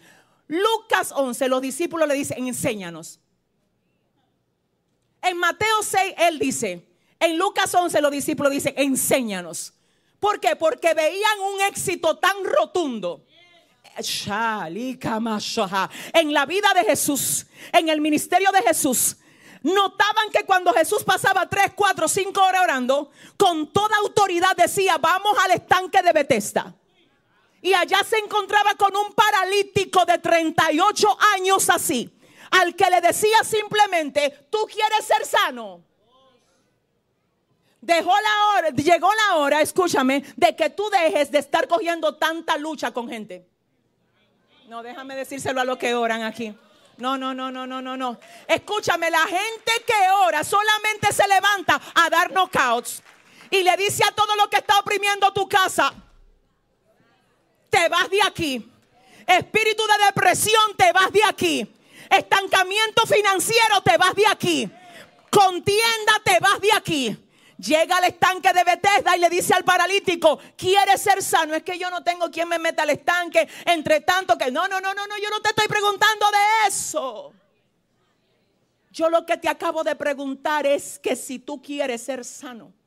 Es que, es que mire, le voy a decir algo. Hay gente que cuando Dios la llena, esa gloria se va a tener que ver manifiesta en todo lo que Dios ha puesto alrededor tuyo. Entonces dile al que te queda al lado, prepárate para la revolución que Dios va a hacer en estos días. En la casa de la gente que ora. ¿Dónde están ellos? Enséñanos a orar. Ustedes van a orar así, Padre nuestro que estás en el cielo. Santificado sea tu nombre. Padre nuestro Padre nuestro, vayan al Padre. La gente cree que orar a Dios es decir todas las veces, Padre nuestro que estás en el cielo. Eso no es. Eso no es. A los hermanos católicos que están ahí conectados los amamos. Gracias por ser parte de nosotros, pero eso no es. Escúcheme, ahí mismo dice la Biblia, no usen vanas repeticiones. No usen vanas repeticiones porque con repeticiones no es. Hay una diferencia entre ser constantes y ser repetitivo con las mismas palabras. Yo sé que hay gente aquí que ya miró a su hermano y dijo, ¿cómo que no es? Yo también vengo de hacer todos los días la misma. No es eso. Te voy a leer Filipenses 4, 6 otra vez. Por nada estén afanosos, sino sean conocidas sus peticiones delante de Dios en toda oración y ruego, con acción de gracias. Y la paz de Dios que sobrepasa todo entendimiento, guardará nuestros corazones. Te voy a explicar lo que el Padre nuestro es. Es un modelo de oración. Cuando Jesús dice, oren diciendo, Padre nuestro, está diciendo, cuando ustedes oren, sepan a quién ustedes están orando. Es a su Padre. Ese es lo primero, lo que primero tenemos nosotros que tener claro, que es al Padre, no es a un hombre, es al Padre. Padre nuestro que estás en los cielos. Tengo que entender que esto es por la fe, porque Él no está en el round que estoy yo. No es un round físico, es el round celestial. Padre nuestro que estás en el cielo, tú estás en los cielos. El Señor, aleluya, gobierna desde los cielos. De Jehová es la tierra, su plenitud, el mundo y los que en él habitan. Padre nuestro que estás en los cielos, santificado sea tu nombre. Eso es adoración en la oración. Santificado sea tu nombre. Venga tu reino. ¿Usted sabe lo que significa eso? Trae tu gobierno a mí. Nadie le puede decir a Dios, trae tu gobierno si no está deseando soltar el gobierno suyo. Porque no puede haber dos gobernantes en la vida suya. Porque nadie puede servir a dos señores. Cuando yo le digo al Señor, trae tu gobierno, le estoy diciendo, te rindo el mío. Ya las cosas no van a ser como yo digo, van a ser como tú dices. Venga tu reino, hágase tu voluntad en la tierra. ¿Usted sabe cuál es la primera tierra? Usted. Tenemos este tesoro en vasos de barro para que la excelencia del poder sea de Dios y no de nosotros. En la tierra, todo lo que tiene que ver con tierra, no es solamente el globo terráqueo, en todo lo que tiene tierra. Y yo soy la primera que fue hecha de tierra. Así que hágase tu voluntad en todo lo que es tierra, en la tierra como también en el cielo. Entonces, Señor, líbranos del mal. Señor, danos el pan de cada día. Es un modelo de oración y en esa dirección le tengo que decir, escúcheme, que la Biblia dice, si ustedes llevan sus peticiones a Dios y dejan el afán y entienden con quién ustedes están hablando, a quién ustedes están aproximando, qué tiene Él que darle a ustedes, dice la Biblia que tiene más que darnos que nosotros que pedirle. Entonces es ahí cuando la ansiedad, el apuro y la congoja se va a alejar de ti. ¿Cuántos dicen amén? Lo tercero y último en esa dirección que quiero que veamos es que cuando oramos de manera correcta, la palabra garantiza. ¿Qué es lo que hace? ¿Qué es lo que hace? Garantiza que tendremos respuesta. Ay, qué fuerte. Juan 14, 13 dice, y todo lo que pidieran al Padre en mi nombre, lo haré para que el Padre sea glorificado en el Hijo. Ahora donde yo dije, Dios mío, pero ayúdanos. Juan 16, 24 dice Jesús, hasta ahora nada han pedido en mi nombre. Pidan y recibirán para que su alegría se vea cumplida. Hasta ahora ustedes no han pedido nada en mi nombre, nada. Y por eso es que ustedes no han recibido. Alguien dirá, pero ¿qué? ¿Verdad? ¿Cómo así? Si cada vez que yo oro yo digo en el nombre de Jesús, ¿cuántos dicen así? En el nombre de Jesús. La cosa es que no es decir en el nombre de Jesús. Porque el nombre de Jesús no es una fórmula mágica que yo le pongo como el final de todo lo que yo digo. Yo quiero tal cosa en el nombre de Jesús. No es en el nombre de Jesús. El nombre de Jesús primero tiene que ver con gente alineada a Él. Nombre de Jesús. Cuando los exorcistas ambulantes comenzaron a reprender demonios en el libro de los Hechos, lo hacían en el nombre de Jesús. Y los demonios le dieron una pela. Léalo, léalo. Dice la palabra que ellos reprendían los demonios diciendo, en el nombre de Jesús, el que predica Pablo. Y los demonios respondieron diciendo, a Jesús conocemos, sabemos quién es Pablo y ustedes quiénes son. Entonces no es decir en el nombre de Jesús. Y hay gente que vive una vida totalmente aborrecible delante de Dios porque no quiere nada con Dios, pero cuando se ve en emergencia, ora diciendo en el nombre de Jesús. Y la oración no es una vía de escape para tus emergencias. Ay, Dios mío. La oración no es una vía de escape para mis emergencias. La oración es un diálogo de conexión con quien te quiere como tu dueño. Eso es orar en el nombre de Jesús. Cuando tú dices en el nombre de Jesús algo, buscan en el sistema. ¿Quién dijo en el nombre de Jesús? Busques, búscate ahí a ver si aparece ese hijo lavado con la sangre. Ay, derecho de hijo. Déjame decirte algo. Mire, yo le- con respeto, hay gente que vienen a la iglesia porque le gusta y eso está bien. Pero no es lo mismo venir a una iglesia porque a ti te guste que venir porque tú sabes que tú perteneces ahí. Porque esa es la casa de tu padre. Y que aunque nadie quiera que tú llegues, tú como quiera vas a llegar ahí. Porque ahí es que Dios te quiere. Ahí fue que Dios te plantó en el nombre de Jesús. Escuche algo. Ay, yo me gusta, Dios me conoce y sabe que yo de vez en cuando voy. No, eh, ahí tú no estás en el nombre de Jesús. Tú sabes, yo fui a visitar el hijo de uno de los líderes de aquí de la iglesia que nació. Y fue el día jueves que creo que fui a visitarlo. Y me pareció interesante que yo le dije, ven acá, y ya ustedes no le dan, yo leí, pensé que había leído una noticia que decía que ahora los padres también le dan como un tiempo de maternidad. Yo pensé que lo había leído. Entonces él me dice, no, eso es solo en el sector público, pero en el privado no. A mí solamente me dieron tres días por eh, el nacimiento de mi hijo, pero voy a tener que coger libre el lunes porque tengo que ir a declararlo. Escucha lo que pasa con ese niño. Ese niño nació, pero ese niño necesita que lo declaren. ¿Tú sabes lo que declararlo? Ponerlo en los libros. Porque puede haber nacido puede estar bebiendo leche, usando pamper, puede tener una casa, una familia. Por favor, iglesia, escúchame. Pero hasta que el padre, hasta que el papá no va a los libros y dicen yo soy el papá, pónganmele mi apellido, es mi hijo. ¿Alguien está aquí?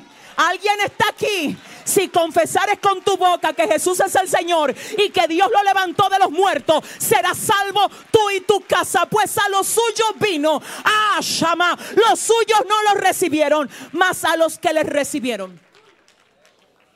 A los que creen en su nombre, les dio potestad de ser hechos hijos de Dios. Te voy a decir una cosa, Dios no tiene nietos. Dios no tiene nueros. Dios no tiene sobrino. Ay, mi mamá evangélica, Dios no tiene nieto. Ah, mi esposa es cristiana, Dios no tiene nueros. Dios tiene hijos. Y te voy a decir algo más, siento a mi padre aquí. Usted tiene que saber cómo usted llega a los lugares. Hágase legal. Usted llegó a un sitio, se piensa quedar ahí, legalícese. Ay, no, yo estoy ahí, yo visito, ningún visito. Si ese es el lugar donde Dios usted lo quiere, legalícese. Legalícese. Legalícese. Usted llegó a una nación. Usted pudo haber llegado ilegal ahí. Saque su documento. Hágase ciudadano del lugar. Los ciudadanos tienen derecho. No es lo mismo yo andar con una visa de paseo que ser ciudadano de un lado. El ciudadano tiene deberes y tiene derechos. Es más, le voy a decir algo. Yo sé la diferencia de soplo de vida y de los eventos que yo voy por ahí. A veces yo llego a eventos multitudinarios de muchísimos miles de personas. Gloria a Dios por toda esa familia virtual que está ahí, la iglesia virtual soplo de vida. Pero le voy a decir la diferencia que yo siempre percibo en muchos de esos lugares. Hay personas que se acercan y dicen, Yesenia, yo soy tu fan. Y yo digo, yo no, yo simplemente soy una vasija de barro, nada más. Lo único que yo tengo es lo que Dios me da te voy a decir algo, no, no venga aquí porque tú eres mi fan. No quiero, ah, escucha, escúchame, perdóname. No venga a congregarte a ti. No, escúchame. Aquí no venga a congregarte con mentalidad de fan. La gente que viene con mentalidad de fan no hereda. ¿Tú sabes quiénes son los que heredan? Dígale a su hermano, dile, yo no soy fan. Dile, yo soy hijo de papá en esta casa. ¿Dónde están los hijos de Dios en esta casa? Yo le voy a decir algo, no es que fan. No es que esto, no, no, no, no. Usted lo que tiene que venir aquí entendiendo quién fue que lo plantó a, a, usted. En el nombre de Jesús. Dígalo conmigo, en el nombre de Jesús. En el nombre de Jesús. Te voy a decir lo que pasa con un fan. El fan se puede decepcionar, el hijo no. El fan se decepciona cuando ve que la pastora no puede pasarse mucho tiempo con él, que la pastora entre un mensaje y otro también tiene que volver a preparar otro mensaje para salir. Y yo que vine aquí como fan, entendiendo que ella me iba a dedicar una hora a mí, no venga aquí como fan. Ve aquí como enviado del cielo para que los demonios sepan que el que te trajo aquí fue Dios y que no hay diablo que te pueda sacar. Empújame a dos personas ahora mismo y dile, te dije te dije que quien me trajo fue Dios. Dile, yo no vine como fan. Ay, ay, ay. Yo no vine como fanático. Yo soy fanático del Padre, del Hijo y del Espíritu Santo. Dese lo mejor ese aplauso al Señor. Ay, ay, ay. Termino con esto. Ay, Dios mío. Escúcheme porque esto es tuyo. El tema de este mensaje es cómo orar para que tus peticiones sean contestadas. En el nombre de Jesús.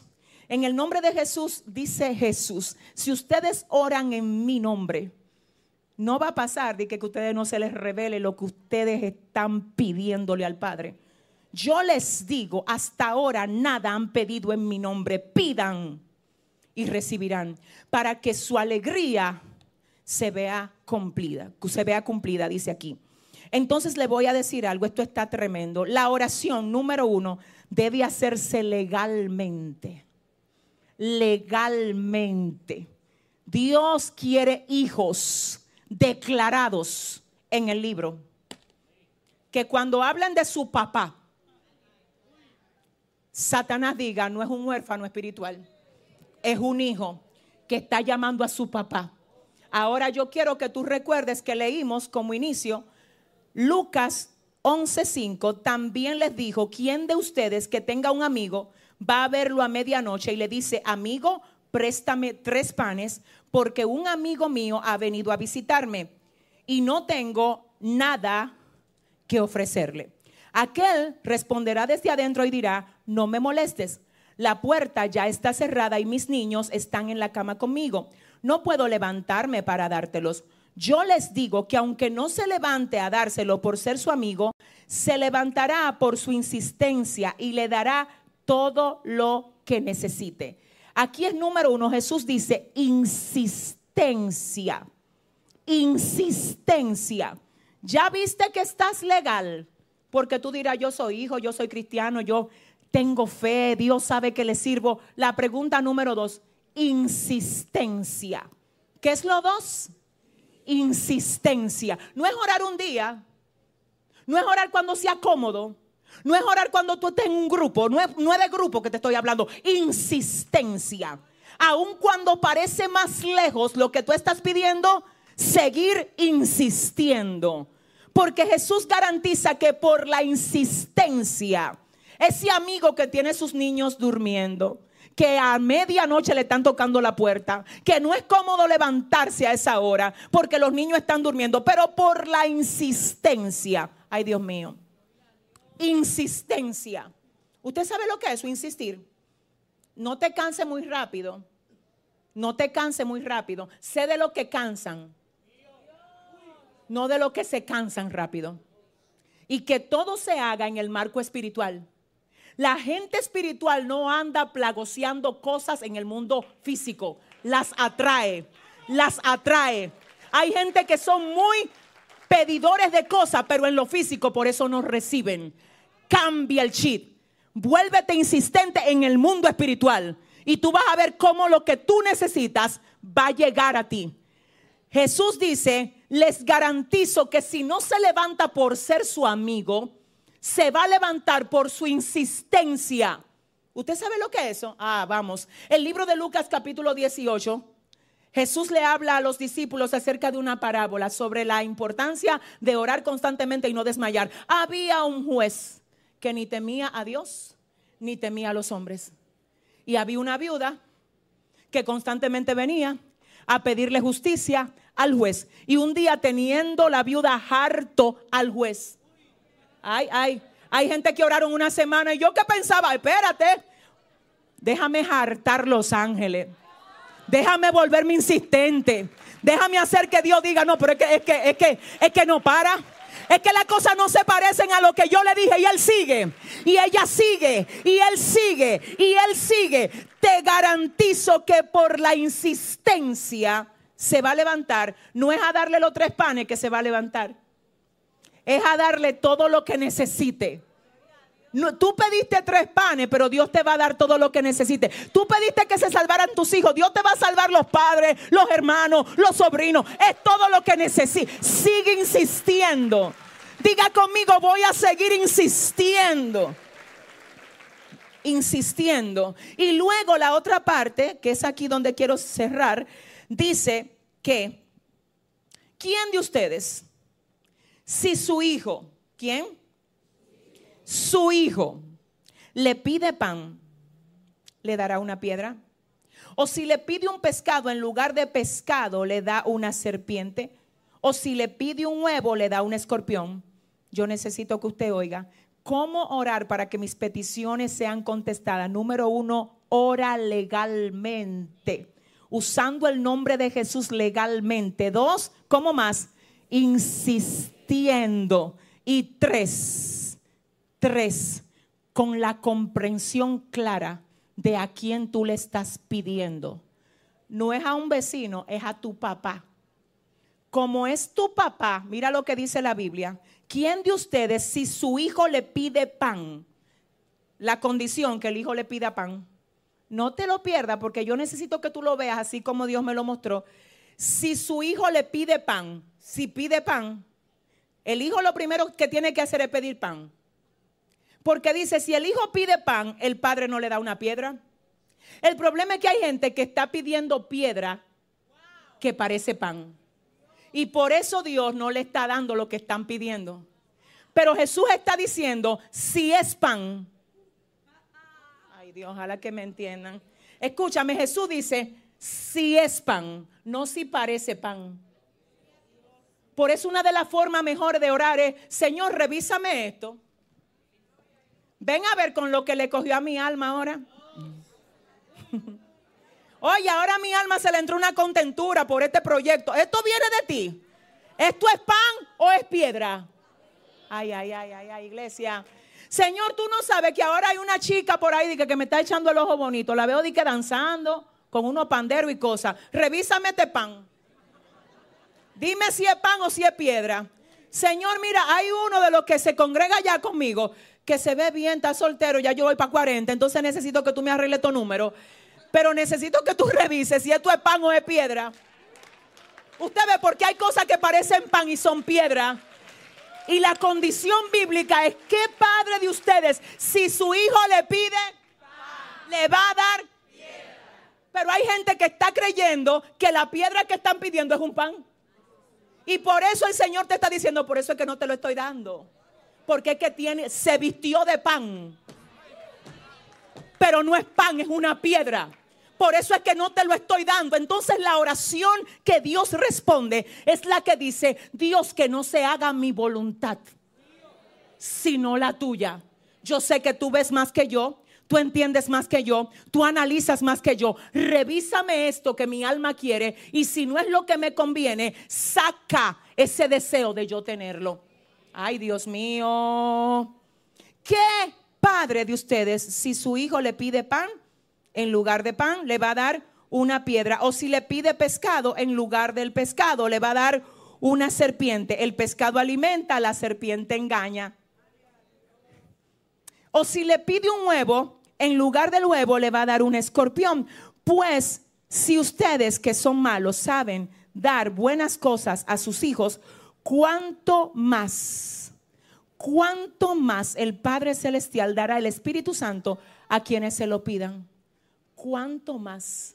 Si ustedes siendo malos saben dar buenas cosas a sus hijos, ¿cuánto más?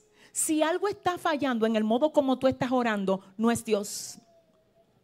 No es Dios porque Él no falla. Es la manera de, número uno, estar como legal. Dos, ser persistente. Y tres, tener comprensión de con quién yo estoy hablando. Eso va a hacer que yo ore como Jesús Señor, la copa que me has dado a beber es amarga. Si tú quieres, pásala de mí, pero que no se haga mi voluntad, sino la tuya. Escucha otra oración parecida, pero en otra versión. Señor, esto que yo estoy viendo me gusta, a mí me agrada. Señor, pero examínale el fondo. Y si no es lo que tú tienes para mí, despréndelo de aquí despréndelo de aquí. Y si es lo que tú tienes para mí, pero yo no estoy listo para recibirlo, dame el entendimiento para esperar tu tiempo, para que las cosas se hagan a tu manera. Ojalá que Dios ahora plasme eso en tu corazón. Número uno, legalidad porque eres hijo y porque andas en integridad en el mundo espiritual. Eso va a hacer que el enemigo te tenga que soltar todo lo que es tuyo. Es número uno la legalidad. Acuérdate que yo primero te hablé de que hay hijos, pero no andan legales porque quieren vivir una doble vida. Andar legal, tener legalidad para usar el nombre de Jesús es andar en integridad y ser reconocido como hijo. Número dos, ser que persistentes. Persistentes. No te puedo engañar ni te puedo decir otra cosa. Hay días donde tú orando no vas a sentir a Dios. Ora más que nunca en ese momento. No es que Dios no está, es que se está probando tu persistencia. Eso no es un abandono, eso es un escenario. Aprovechalo y créele a Dios como que está ahí porque Él está persistente. Y tercero, ¿cuál? Comprensión de a quién. Yo quiero orar por ti. Ponte de pie en esta mañana. Ay, Dios mío, gracias, porque yo sé que tú nos has hablado y yo creo que lugares de oración serán desempolvados para que se vuelva a hacer esa conexión, se vuelva a dar esa conexión espiritual que tú quieres tener con tus hijos. Padre, y en este momento, papá, ay Dios mío, iglesia, cierra tus ojos porque quiero orar por ti. El ministerio de adoración sube aquí y me acompaña un momento. Dios mío, Padre, gracias por hablarnos en esta mañana. Gracias por hablarnos en esta mañana, Dios. Padre, por favor, despierta nuestro espíritu para que volvamos a orar como tú quieres que lo hagamos. Señor Dios mío, no podemos tomar como hábito el hecho de orar solo cinco minutos, diez minutos. Eso no es lo que tú quieres. Vamos a volver a ti. Vamos a volver a conectarnos con tu presencia. Señor, nos vamos a volver a enamorar de pasar tiempo contigo. Te pido Dios que esta iglesia entre a una nueva dimensión de oración y que todo el que se siente estancado pueda Dios elevarse hacia los niveles que tú quieres llevarles. Señor, en el nombre de Jesús, oro Dios para que toda sequedad sea quebrantada en esta mañana. Para que todo lo que quiere oprimir, todo lo que quiere estancar, todo lo que quiere secar el espíritu de tus hijos sea quebrantado en esta mañana, Dios. En el nombre de Jesús de Nazaret. Vamos a cantar una alabanza y usted pídale a Dios ahí que lo levante. Pídale al Señor que lo levante, que lo fortalezca, que lo afirme, que te llene de, su gracia, de su autoridad, de su unción, que te levante los ánimos, que te renueve las fuerzas. Habla con Dios y dile, Señor, yo me quiero conectar otra vez contigo. Yo quiero levantarme otra vez a orar de madrugada. Yo necesito entender que tú quieres conmigo. Dame la dirección que necesito tener. En el nombre de Jesús de Nazaret. Aleluya. Todo lo que tengo y lo que soy, todo lo que he sido te lo doy. Que mi vida sea para ti, como un perfume a tus pies. Yo quiero enamorarme más de ti. Enséñame a aquí, amarte y a Jesús. Glorifícate aquí, Dios. Gracias, Padre. Con mi vida quiero adorar Amén. todo lo que tengo, lo que Amén. Póngase la mano en su corazón, Padre, ahora mismo.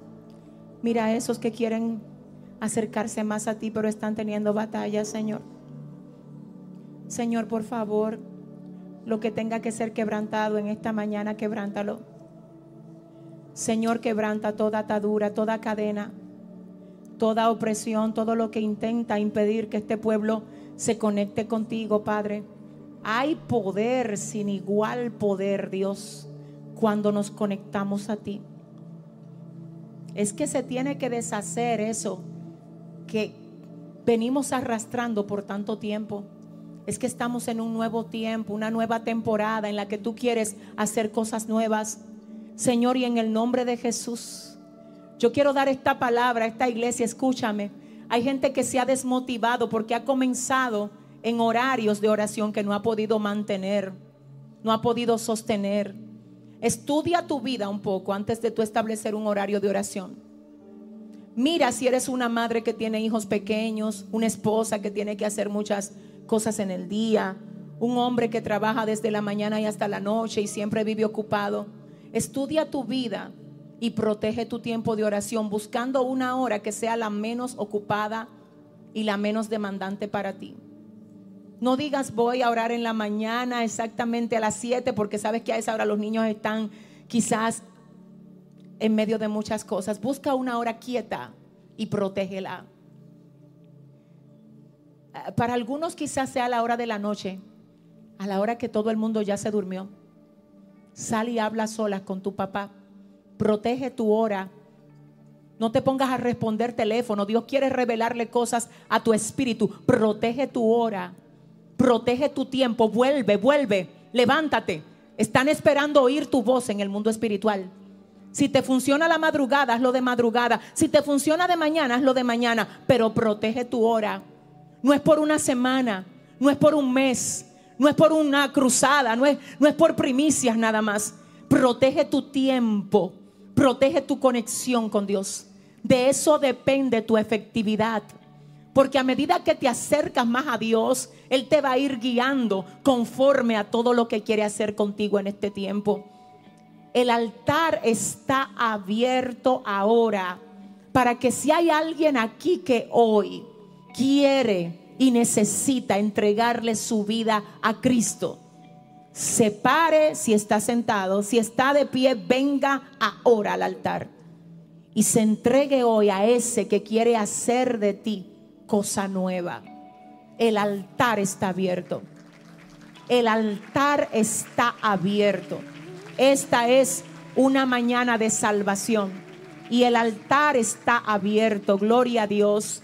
Esta es una mañana de salvación. Espíritu Santo, gracias por estas vidas que están pasando aquí. Gloria a Dios. Gloria a Dios. Gloria a Dios. Espíritu Santo, gracias. Si hay alguien que quiere hoy reconciliarse con el Señor, por favor, sepa que usted también puede venir y hoy tomar esa decisión tan importante para su vida. No se quede ahí. Venga, pase. Este es el día que hizo el Señor y nos gozaremos y nos alegraremos en él. Por favor, todo el que todavía, aleluya, no ha pasado, pero sí ha sentido el toque de Dios en esta mañana, ven corriendo, ven corriendo al altar. El Señor hoy te dice, estoy a la puerta y llamo. Si alguno oye mi voz, abre la puerta, yo entro y ceno con él. Apocalipsis 3:20. Ven y pasa. Esta es tu mañana. Este es tu día. El altar sigue abierto. Si hay una vida aquí que está batallando con algo que sabe que no puede vencer solo, dice el Señor, ven a mí, que yo te voy a libertar.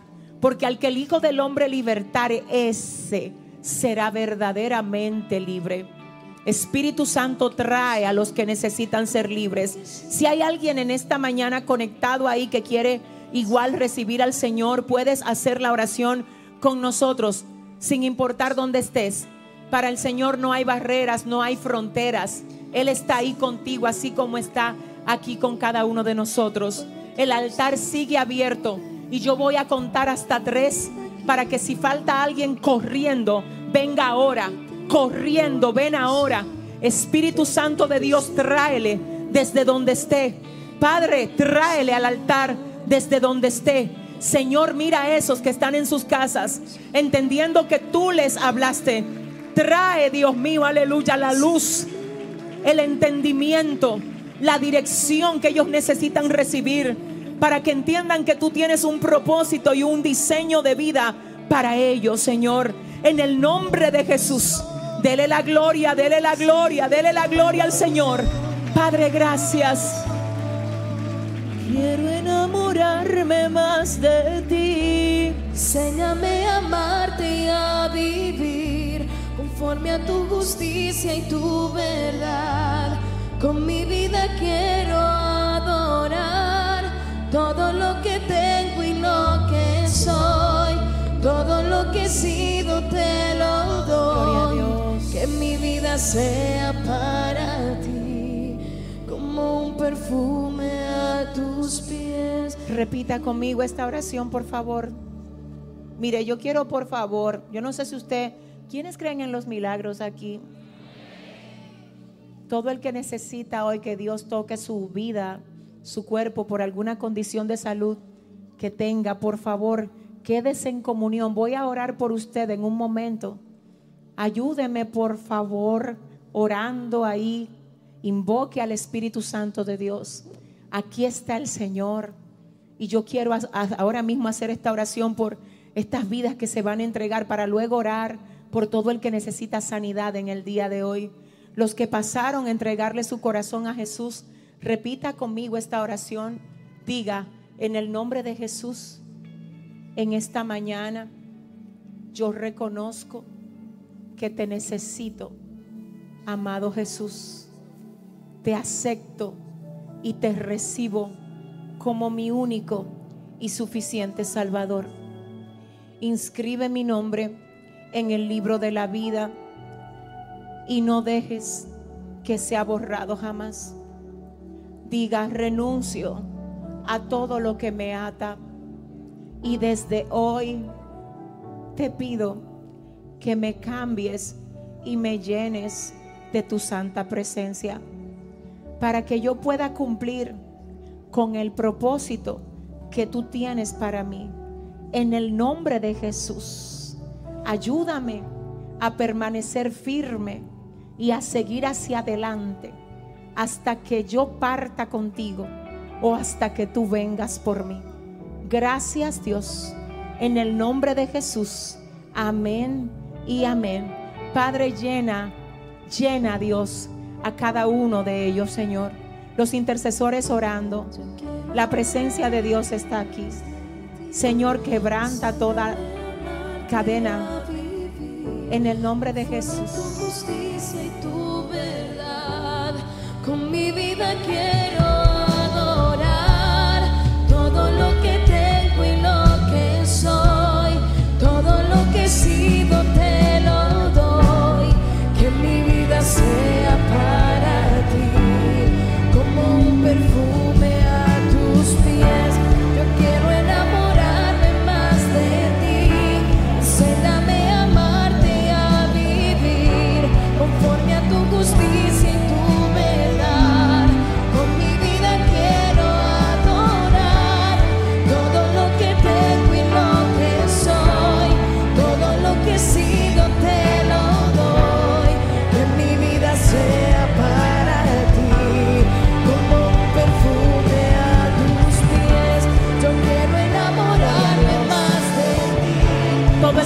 necesita sanidad, levante su mano. Señor, mira todo el que tiene su mano en alto. Llévate toda dolencia ahora, Dios. Llévate toda dolencia ahora, Dios. Llévate toda dolencia, Dios. Señor, sana todo problema de la sangre, presión arterial, problema de diabetes. Señor, llévate toda jaqueca, dolor en los huesos. Padre, quebranta, quebranta, quebranta toda maldición ancestral de cáncer, de enfermedad de la piel, de enfermedad, Dios mío, aleluya, del sistema endocrino.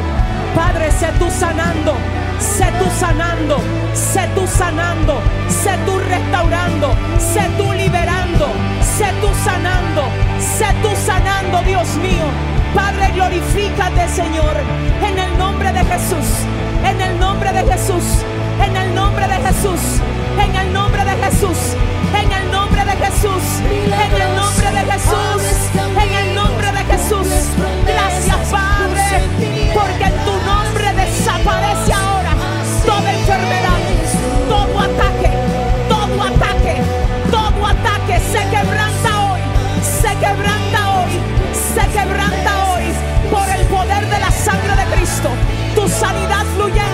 Dios mío. Tu sanidad fluyendo aquí. Tu sanidad fluyendo aquí. Tu sanidad fluyendo aquí, Dios. Tu sanidad fluyendo aquí, Padre. Ay, Santo. Y en el nombre de Jesús se va toda sequedad, toda sequedad. Se levanta el pueblo, se levanta el pueblo, se levanta el pueblo. Gracias, Padre, porque tú eres fiel, tú eres bueno, Dios. Toda la gloria y toda la honra sea dada a ti, Señor. toda la gloria y toda la honra sea dada a ti, Señor. Aleluya. Si ya oraron por usted, puede seguir esa bandera blanca. Los que pasaron, los que están ahí, si hiciste esa oración con nosotros, ya eres parte del cuerpo de Cristo. Si necesitas la oración, puedes llamarnos. Los números están en pantalla. Hay todo un equipo de hombres, mujeres listos para recibir tu llamada. Puedes llamarnos ahora para orar por ti. Gracias, Padre, por hablarnos en esta mañana. Dios, desde hoy vamos, yo quiero saber dónde está la gente que se compromete a proteger ese tiempo de comunión con Dios desde hoy. Vuelve a hablarle otra vez. Habla con Él, habla con Él, habla con Él. Habla con Él. Dios mío, gracias. Habla con tu Padre. Habla con tu Padre, habla con tu papá. Aunque tu carne no quiera, llévale tu causa a tu Padre. La solución, lo que tú necesitas, lo que tú esperas ver, el Señor lo tiene en sus manos para ti y el diablo no lo va a poder bloquear si tú decides contraatacar legalmente en persistencia y con la comprensión correcta. Dios te bendiga y el pastor Joan Bonilla por aquí.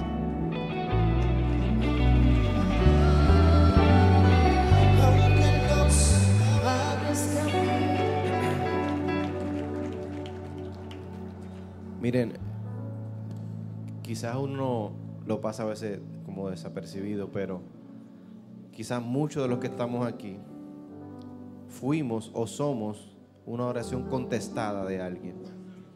Una esposa que oró por usted, un esposo que oró por usted, una madre que oró por usted, una abuela. Nosotros somos el resultado de una, de una oración contestada. Ahora bien, conviértete tú también en una persona que diga, no, yo estoy orando por tal persona. Y esa oración contestada fue el resultado de su intimidad con Dios. Y miren, quizás algunos de los que estamos aquí, nuevamente, somos esa oración contestada y a veces como que no le damos ese valor. Y hoy es un buen día para que si usted está aquí con su familia, usted está con su esposo, con su esposa, y usted sabe que Dios le contestó esa petición, pues hoy es un buen día para darle gracias a Dios, estar con ellos, abrazarlos, orar con ellos y disfrutar de esa oración contestada. Y si todavía no ha sido contestada, es porque todavía Dios está trabajando en eso, pero de que la va a contestar, la va a contestar. Amén. Así que levante su mano ahí. Padre, gracias por este tiempo, gracias por tu palabra, gracias porque sabemos que siempre, siempre llega tiempo, mi Dios. Y mira, Padre, en esta hora queremos darte gracias por todas las oraciones contestadas que ya tú has hecho con nosotros, mi Dios. Pero nos comprometemos, mi Dios, a seguir, Dios mío, teniendo intimidad contigo para todas esas oraciones que tenemos en nuestro corazón, que están alineadas a tu propósito, mi Dios, vengan al cumplimiento, mi Dios. Ayúdanos a identificar todo aquello que nos está distrayendo, todo aquello que está impidiendo que nos conectemos contigo, Dios mío. Ayúdanos a poder identificarlo y a poder removerlo, mi Dios, para poder estar conectados solo a ti, Dios mío. Y en esta hora, Padre, vamos a salir de este lugar, pero nunca, nunca de tu presencia, mi Dios. Y esta semana que va a iniciar ahora, Dios mío, yo te pido que cada persona pueda tomar buenas decisiones, Dios mío. Que seas tú con ellos en cada escenario de sus vidas, Padre. Mira, eso que ellos necesitan, mi Dios, sea una palabra, sea una respuesta, sea algo que ellos necesiten, mi Dios, súpleles según tu perfecta voluntad para ellos, mi Dios. Salimos de este lugar, pero nunca de tu presencia, dándote gracias por lo que tú vas a hacer de antemano en esta semana, mi Dios. En el nombre de Jesús, amén y amén. Bendiciones, soplo. Siempre estás